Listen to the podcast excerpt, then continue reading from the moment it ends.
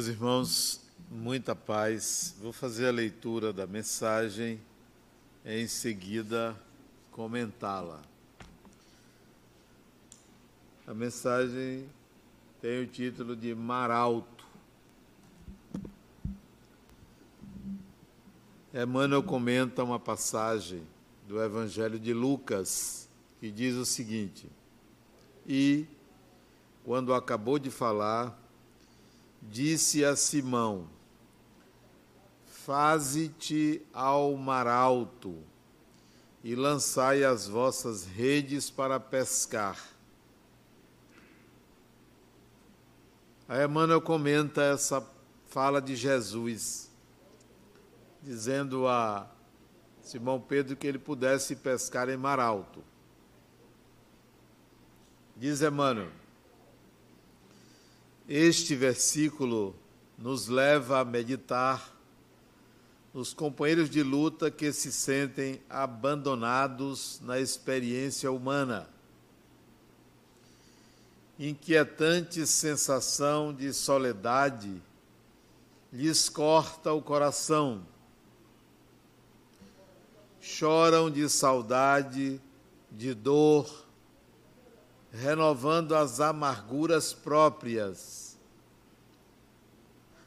Acreditam que o destino lhes reservou a taça da infinita amargura. Rememoram, compungidos, os dias da infância, da juventude, das esperanças crestadas nos conflitos do mundo no íntimo, experimentam a cada instante o vago tropel das reminiscências que lhes dilatam as impressões de vazio. Entretanto, essas horas amargas pertencem a todas as criaturas mortais se alguém as não viveu em determinada região do caminho, espere a sua oportunidade, porquanto, de modo geral, quase todo espírito se retira da carne quando os frios sinais de inverno se multiplicam em torno em surgindo, pois, a tua época de dificuldade, convence-te de que chegaram para tua alma os dias de serviço em mar alto, o tempo de procurar os valores justos, sem o incentivo de certas ilusões da experiência material se te encontras sozinho, se te sentes ao abandono, lembra-te de que, além do túmulo, há companheiros que te assistem e esperam carinhosamente. O pai nunca deixa os filhos desamparados. Assim, se te vês presentemente sem laços domésticos, sem amigos certos na paisagem transitória do planeta, é que Jesus te enviou a pleno mar da experiência, a fim de provares tuas conquistas em supremas lições.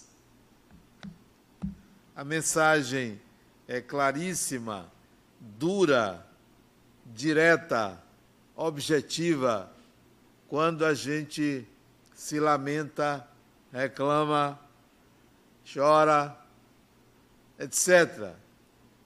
Então Emmanuel dá um consolo, dizendo assim: ó, oh, você está no seu dia, é seu dia de cão é seu dia de mar alto, é seu dia de passar por isso, porque todo mundo passa. Mas se você não ficar satisfeito, desencarne, porque tem alguém te esperando. Então ele já dá a cura para as suas dores. Interessante essa mensagem. Mas nós podemos, isso é a interpretação minha, mas nós podemos também ter outros entendimentos do que é o sofrimento humano. Quando eu tinha, ia fazer nove anos, menino, né? Nove anos, não tinha a menor ideia nem de mim mesmo, nem da vida, nem de nada. Uma criança de nove anos. Eu só fui me lembrar dessa experiência de nove anos aos 40 anos de idade. Eu me lembrei de que vivi essa experiência. Eu fui conhecer pela primeira vez o mar. Tinha vindo do interior, a família toda migrou.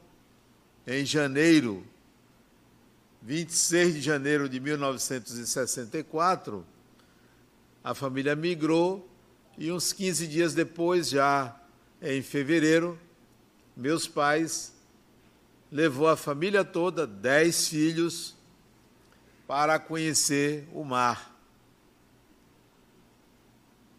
E foi ali no farol da Barra. Grama. E eu me sentei para olhar aquele marzão enorme, né? aquilo que eu não tinha a menor ideia do que era. Garoto do interior, menino pobre, nem me lembro de que reflexões eu fiz ali, mas me lembro de que surgiu um homem vestido de uma roupa de seda verde em tons amarelados também, com anéis e braceletes, e se aproximou de mim e disse assim: O que você vê é a natureza, é algo divino. Não se preocupe porque você não conhecerá sofrimento nessa vida. Eu achei aquele negócio interessante. A lembrança disso, dessa frase, não conhecerá sofrimento nessa vida. E coloquei isso num livro meu, chamado Reencarnação Processo Educativo. Essa lembrança, em 1995, ao escrever o livro. E eu fui analisar minha vida naqueles 40 anos. Eu nunca tinha sofrido, nunca. E hoje, aos 67 anos, já já 70 e logo logo 80, eu nunca sofri. E eu fico encabulado com isso. Por que, que eu nunca sofri? Será que eu sou autista? Será que eu sou frio igual uma pedra? Será que eu não estou atento às dores pessoais e alheias? Nunca sofri. A última experiência que eu tive de dor, porque a dor para mim é algo físico, foi um AVC em 2014, oito anos vai fazer. Não, não sofri não. Nem dor senti. Aliás, quando eu fiquei tonto, eu achei um negócio gostoso, porque parecia que eu estava assim, tinha tomado alguma bebida, né, assim meio meio tonto, a sensação agradável, então não senti dor. Sofrimento é uma interpretação que o espírito faz da experiência considerada ruim. Como você interpreta a experiência, ou você sofre, ou você compreende, ou você tem compaixão, ou você sai à busca de uma solução. Sofrer é escolha. Por incrível que pareça, é uma escolha que pode ser, óbvio, modificada. A partir do momento que você lida com a experiência, você pode compreender a experiência. Quando, em 1986, meu pai desencarnou, grande amigo, meu pai, grande amigo. Talvez o melhor amigo que eu tive meu pai, grande amigo. Desencarnou. Eu achei que estava no tempo dele. Achei muito bom, porque foram 80, quantos anos? 85 anos, desencarnou de uma forma maravilhosa, eu desejo isso para mim. Sentado em casa, o coração parou, a cabeça tombou, nem caía, ele caiu. Desencarnou assim, igual um passarinho, ó, até logo. Sem doença, não deu trabalho, não deu despesa de hospital, Nada, foi uma coisa maravilhosa. Então, não sofri porque compreendi o fechamento de um ciclo. Vem, realiza a sua vida e volta, que é o comum, que é o natural, meu, seu, de todo mundo. Então, a compreensão do significado da morte e o entendimento de que se trata de uma fase, de um período, não me faz sofrer. Aí você pergunta assim: mas você não sentiu saudade? Saudade não é sofrimento. Saudade é desejo de contato, não é sofrimento. Quem sente saudade não sofre. Anos depois, 1998, minha mãe faleceu depois de um câncer que durou cinco meses ou um pouco menos. Ela disse assim para mim: Meu filho, eu sei que tem uma coisa ruim dentro de mim. Disse que nada, minha mãe. Meu filho, acho que eu vou morrer. Um dia vai, minha mãe. Um dia vai. Todo mundo vai. Eu posso ir primeiro, você. Não se preocupe com isso, não. Aí fez exame, detectou um câncer de pâncreas.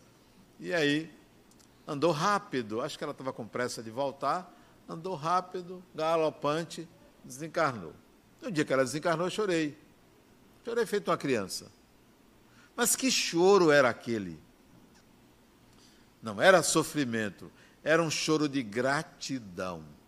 Um, obrigado, obrigado por ter me trazido pelo útero que me abrigou, pelo carinho, pela atenção, pelo respeito à minha pessoa, pelas surras que eu levei. Meu pai não me batia, minha mãe batia nos dez e só não batia no pai porque ele era maior. Mas se fosse menorzinho, apanhava também. Obrigado por tudo. Então, o choro veio, mas não de sofrimento. Compreendi os 70 anos de existência, dez filhos, nove problemas, entendi perfeitamente o processo dela voltou. Ele depois me mandou um recado através de uma psicografia. Ela apareceu aqui a mim. Sofrer, não sofri. Saudade, também. Saudade não é sofrimento, é vontade de contato. que mais? Desencarnação de irmão, desencarnou. Ele eu achei que desencarnou tarde, deveria ter desencarnado antes, mas foi o tempo dele. Desencarnação da irmã, ela poderia ficar mais tempo, mas foi antes. Ora, quando você começa a ver que pessoas próximas de você estão tá desencarnando, a sua vez está perto. Né? Não me preocupa isso. Outro dia eu pensei que ia desencarnar. Eu senti um negócio estranho assim. Aí eu digo, se eu desencarnar agora, eu vou fazer o seguinte, eu vou sentar. Porque aí você desencarna confortável. Sentei na cama, a dor era forte no coração, eu fiquei ali esperando. Passou, desencarnou, vamos ver quando é a próxima vez. Nenhum problema, porque sofrimento é a interpretação do evento. Ah, mas uma pessoa querida sua adoecer. Minha mãe adoeceu, eu não sofri. Eu entendi que nós não podemos mudar o destino de uma pessoa. A morte é uma experiência humana, biológica. Não é uma experiência religiosa, experiência humana, biológica. Então, pessoas na minha família adoeceram. Eu tenho uma neta que ela nasceu com uma doença rara e grave. Expectativa de vida, dois anos de idade. Nasceu. Pouco mais de uma semana depois, uma cirurgia que abriu o abdômen dela para corrigir uma deficiência congênita. Até hoje tem que tomar remédio todos os dias. Moro em São Paulo, quando minha filha avisou da doença e da cirurgia, peguei um avião e fui para São Paulo.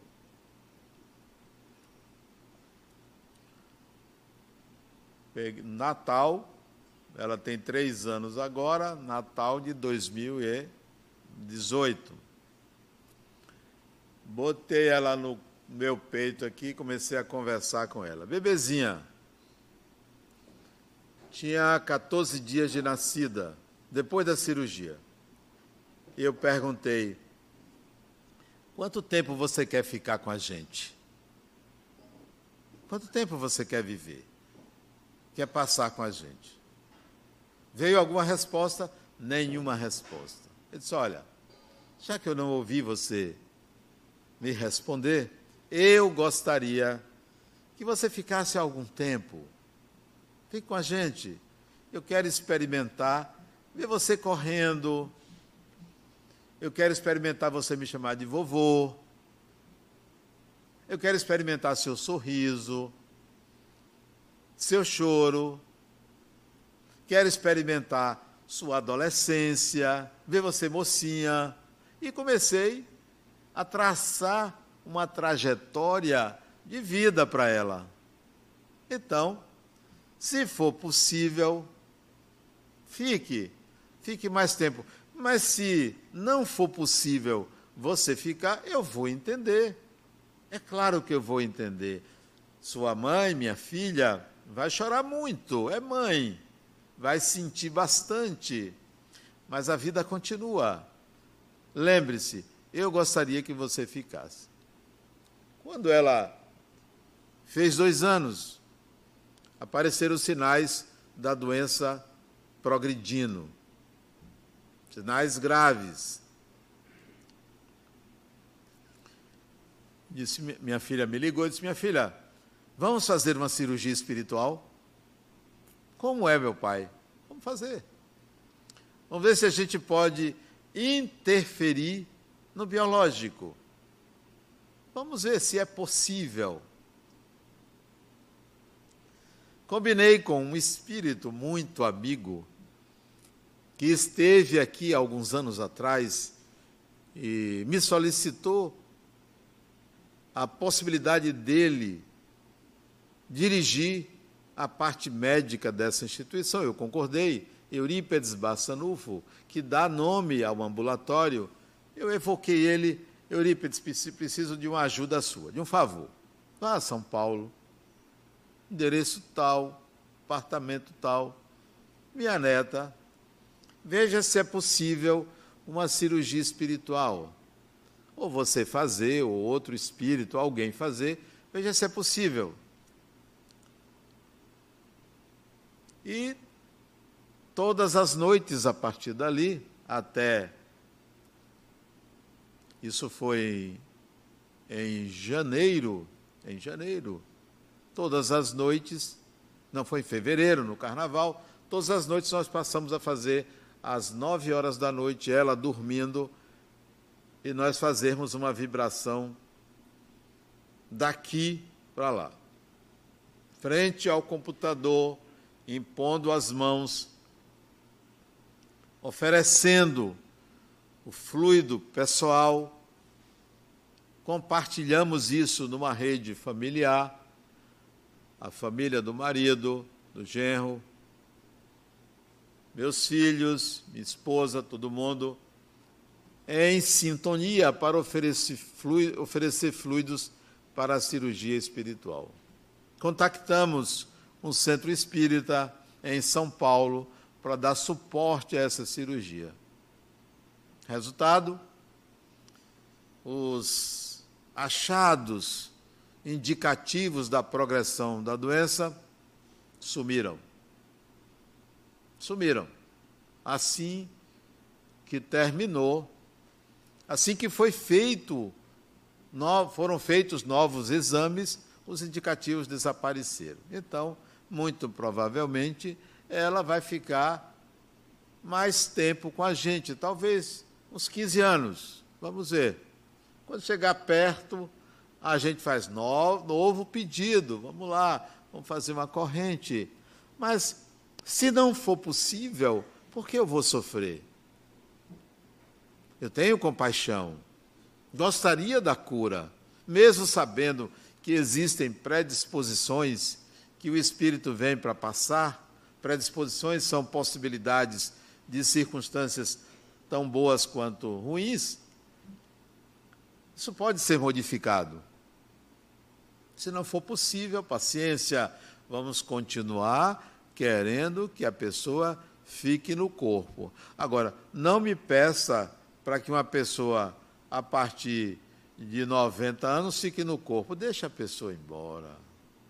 Hoje, de manhã, eu fui visitar uma amiga, 90 anos, lúcida, mora sozinha, lúcida, até o ano passado dirigia.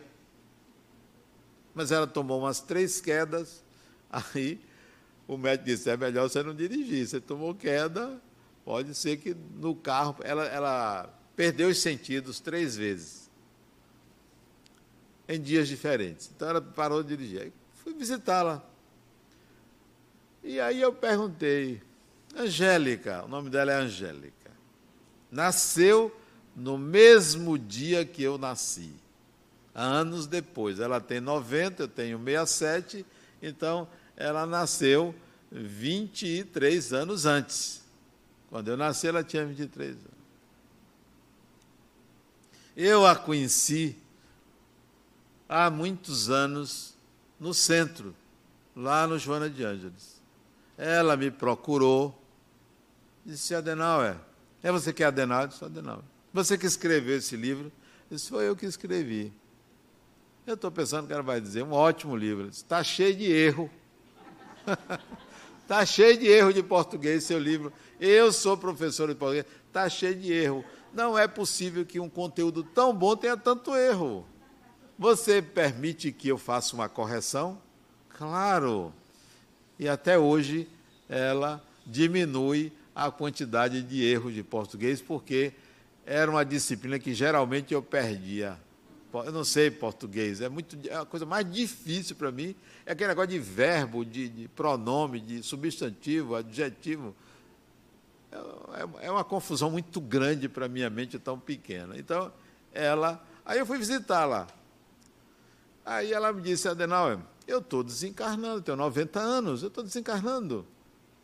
Eu fui visitar uma amiga é, jovem, trinta e tantos anos, e eu levei para ela de presente uma, uma tigela de, não sei o nome do metal, né? uma tigela de, de cobre, exatamente. É cobre? É, né? Que eu mandei limpar, eu estou me desfazendo das coisas, estou dando às pessoas para não ficar apegada. Eu quero desencarnar, e não ficar com nada. Você está vendo minha casa aqui. Eu disse, Angélica, não tem nada para você me dar, não. Ou se ela está se desfazendo, falou assim, eu disse, não tem nada. Eu disse, o que é que você quer? Eu disse, dá para eu dar uma olhada na sua casa, né? E aí eu fui percorrer os quartos, né? Percorrer os quartos, tinha muita coisa que eu queria, né? Tal, eu digo, poxa, Angélica, tá difícil, tem entendi o recado da vida. É a vida dialogando com você. É a vida conversando com você. fazendo de você algo, alguém com quem compartilhar. Ah, mas dessa forma é a sua forma, é o seu entendimento. Porque se você ficar lamentando, ah, tô, tá doente, vou no médico. Vou no médico fazer tais e tais exames. Aí antes de fazer o exame eu fui pensando assim, Bom, eu vou fazer, estando tendo câncer, vou fazer cirurgia, tiro um pedaço, fazer quimioterapia, radioterapia, tal, tem sequelas, o cabelo, tá bom. Vamos lá. Vou passar um tempo sem fazer palestra, mas se der uma folgazinha, eu vou lá fazer palestra. Aí fui fazer exame, não deu. Isso é, fulano, não, deu. não foi dessa vez. Não foi dessa vez. Se fosse, vamos viver aquilo que a vida nos convida. Porque o tempo é curto, não dá para viver muita coisa na encarnação. Não dá para viver muita coisa.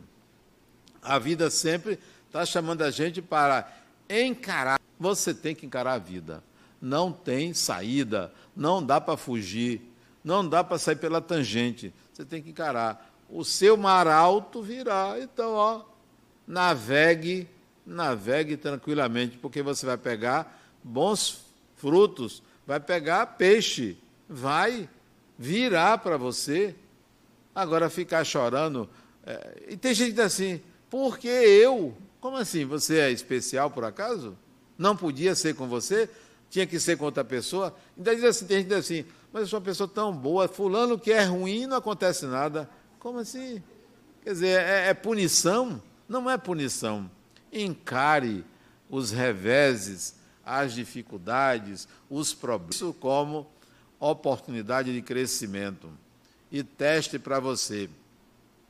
Quando me acontece uma coisa assim, eu digo, é, você gosta, né? Eu falo com Deus, você gosta, né? Você já gosta de me pôr em prova, né? Mas eu topo, vamos lá. Eu, você vai ver que eu dou conta. Mar alto, eu dou conta.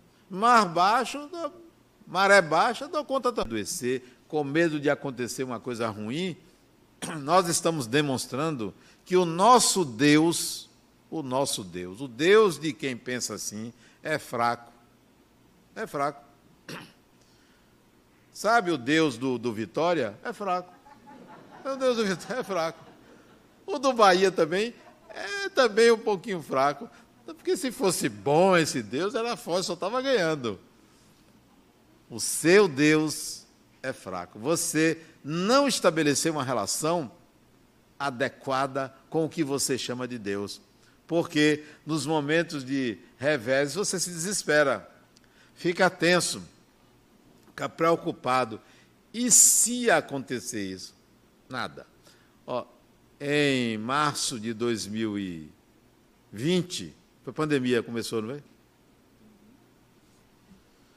A Fundação La Harmonia, por decreto governamental, do governo do Estado, da Secretaria de Saúde, teve que fechar. Teve que fechar. Uma instituição dessa, que tinha uma frequência semanal de cerca de 5 mil pessoas aqui, teve que fechar. A gente fica triste, né? Eu vim aqui, tudo fechado. Um sábado de manhã. Acho que foi dia 22 de março, eu sei que foi o sábado seguinte. E eu pedi, tinha pedido para o rapaz vir aqui e abrir todas as salas da instituição. Eu tenho a chave do portão, entrei, estacionei meu carro, subi o elevador aqui, percorri todas as salas aí de cima, vim aqui no salão, fui no outro prédio, percorri todas as salas, desci, e fiquei triste. Fiquei triste. Tudo isso fechado. Nós servimos a tanta gente, tantas pessoas são beneficiadas. Aí eu fiquei triste. Isso não é sofrimento. Tristeza não é sofrimento. Tristeza é um sentimento de pesar. Não é alegria, que é um sentimento de prazer. Fiquei triste. E o espírito que me convidou para fundar essa instituição se aproximou de mim. Eu estava encostado no capô.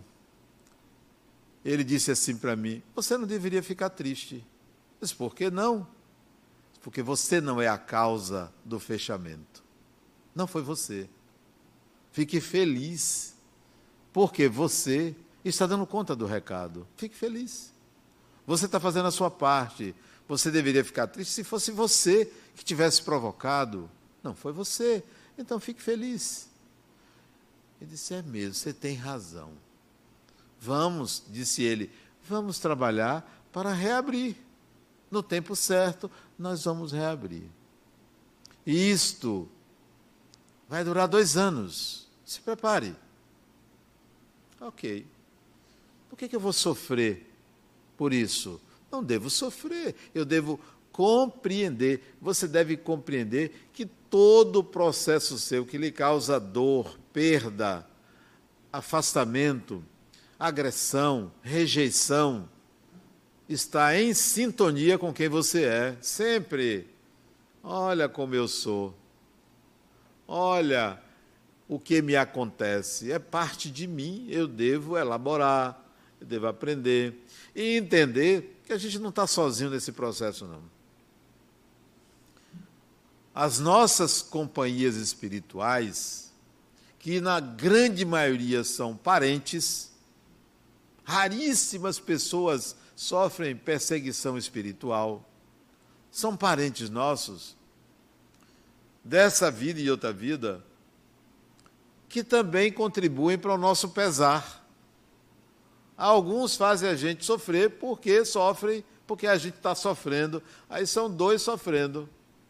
Outros ficam ali, não, não sofra não, isso passa, tudo passa. A gente fica ali naquele lamento, naquela confusão mental, chorando sem a menor necessidade. Seja forte, seja você. Aproveite a experiência, aprenda com a experiência e sempre se pergunte: para quê? O que que a vida quer me ensinar com isto? Então, quando o seu mar alto chegar, encare, não fuja, não tem que fugir. Não há por que fugir da vida. É, navegue na onda da vida como quem está diante de um mar alto, para que você tenha músculos fortes, para que você tenha um olhar profundo, para que você encare a realidade de uma forma mais profunda também. É, o Espiritismo nos ensina que nada é por acaso, nada é por acaso. Portanto, não considere que exista um agressor não considere que exista um culpado. Mesmo aquela pessoa que aparentemente ou realmente deu início a um processo de agressão a você, diga assim: não, não é você que está me agredindo. Diga para você, não diga para a pessoa, né? Você tem que se defender, claro. Não é você que está me agredindo. É a vida que está me mandando um recado infeliz de você que se tornou capataz ou algoz. Infeliz de você. Não precisava de você. Eu aprenderia com uma experiência aversiva também, ou sem ela. Então, no mar alto, não culpe ninguém. Não existe culpados, nem inocentes, nem culpados, nem inocentes. Tudo o que lhe acontece há um propósito para você crescer há um propósito para você entender uma lição não aprendida. Quando eu tinha 17 anos, eu morava em São Paulo, numa unidade militar, na escola preparatória de cadetes do Exército. Eu estava longe da minha família aqui e eu chorava muito de saudade de meu pai, de minha mãe, de meus irmãos. Chorava muito. E um dia, um colega meu, 17 anos eu tinha, 1972. Um colega meu disse, meu nome não era Adenauer, né? porque no Exército você recebem outro nome. Meu nome era Novaes. Novaes, que me viu chorando um dia de sábado de tarde, né? que não tinha nenhuma obrigação, poderia sair do quartel. E eu não saía porque não tinha para onde ir, né? não conhecia ninguém em Campinas, São Paulo. E disse assim para mim, Novaes, o que está acontecendo? Você está chorando? E eu chorando disse a ele que eu estava com saudade de casa, que queria voltar para casa. Mas naquele tempo não tinha como voltar para casa, para Salvador.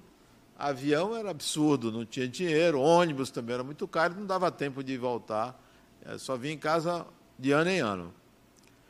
Disse, saudade de casa. Ele disse, você tem alguma coisa para fazer hoje de noite? Eu disse, não. Ele disse, você pode ir num lugar comigo? Disse, Posso, eu não tinha o que fazer. E de noite, sete horas, ele me levou. O quartel era muito grande, a escola muito grande, muito grande mesmo, enorme.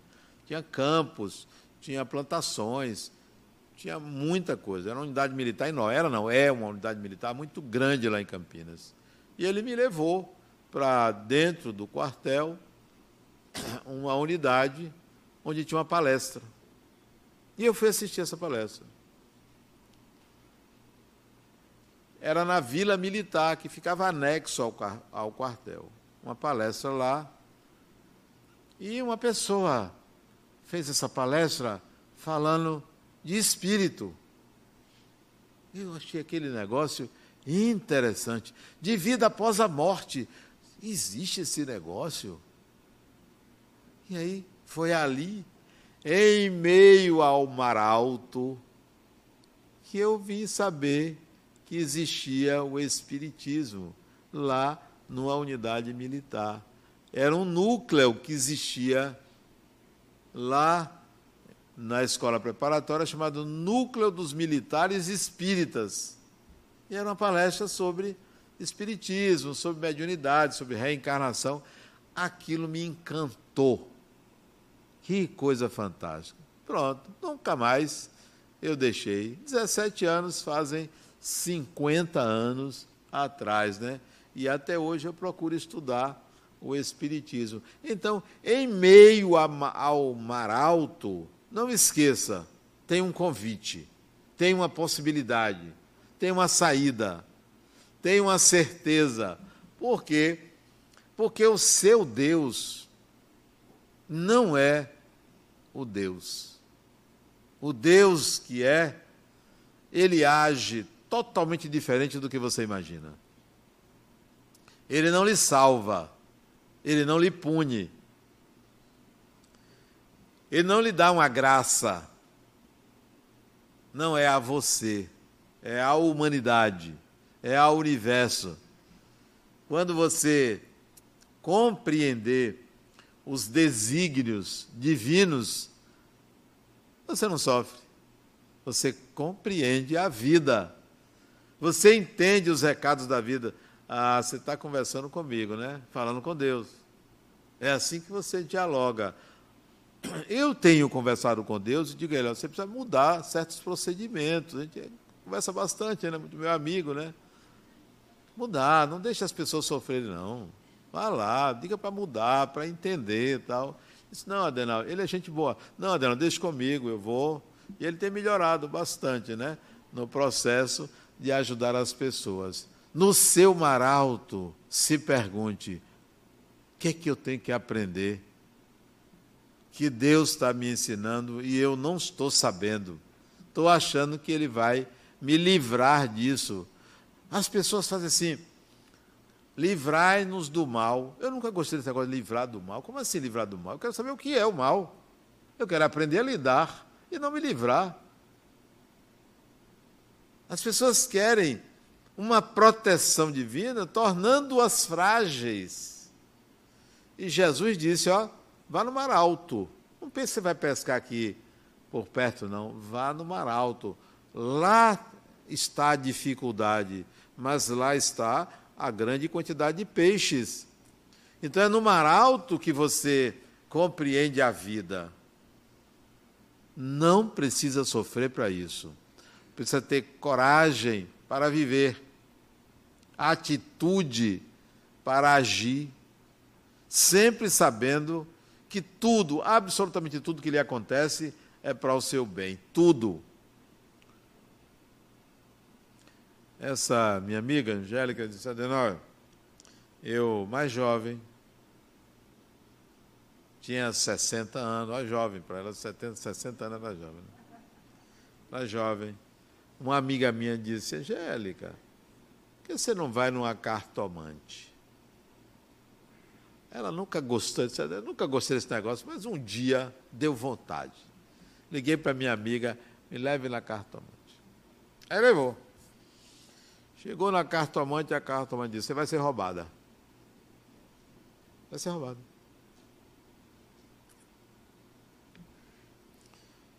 E vai ter dois filhos. 60 anos? Certo, essa mulher é doida. Saiu, foi por. Enquanto estava estacionado, roubaram um, um pneu. A cartomante acho que deve ter contratado alguém. Tinha o pneu para ela acreditar em mim. Levaram o pneu. Tá e só faltavam os dois filhos. Dez anos depois, com 70 anos, uma sobrinha dela foi assassinada e tinha dois filhos pequenos. E coube a ela cuidar desses dois filhos pequenos. Isso tem 20 anos. A cartomante foi em cima.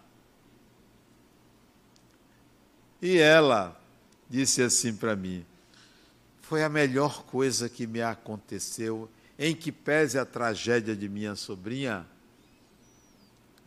ter esses dois filhos aos 70 anos. Viajava com eles, cuidava deles. Foi, fui uma mãe, ainda sou, não moram com ela. Né?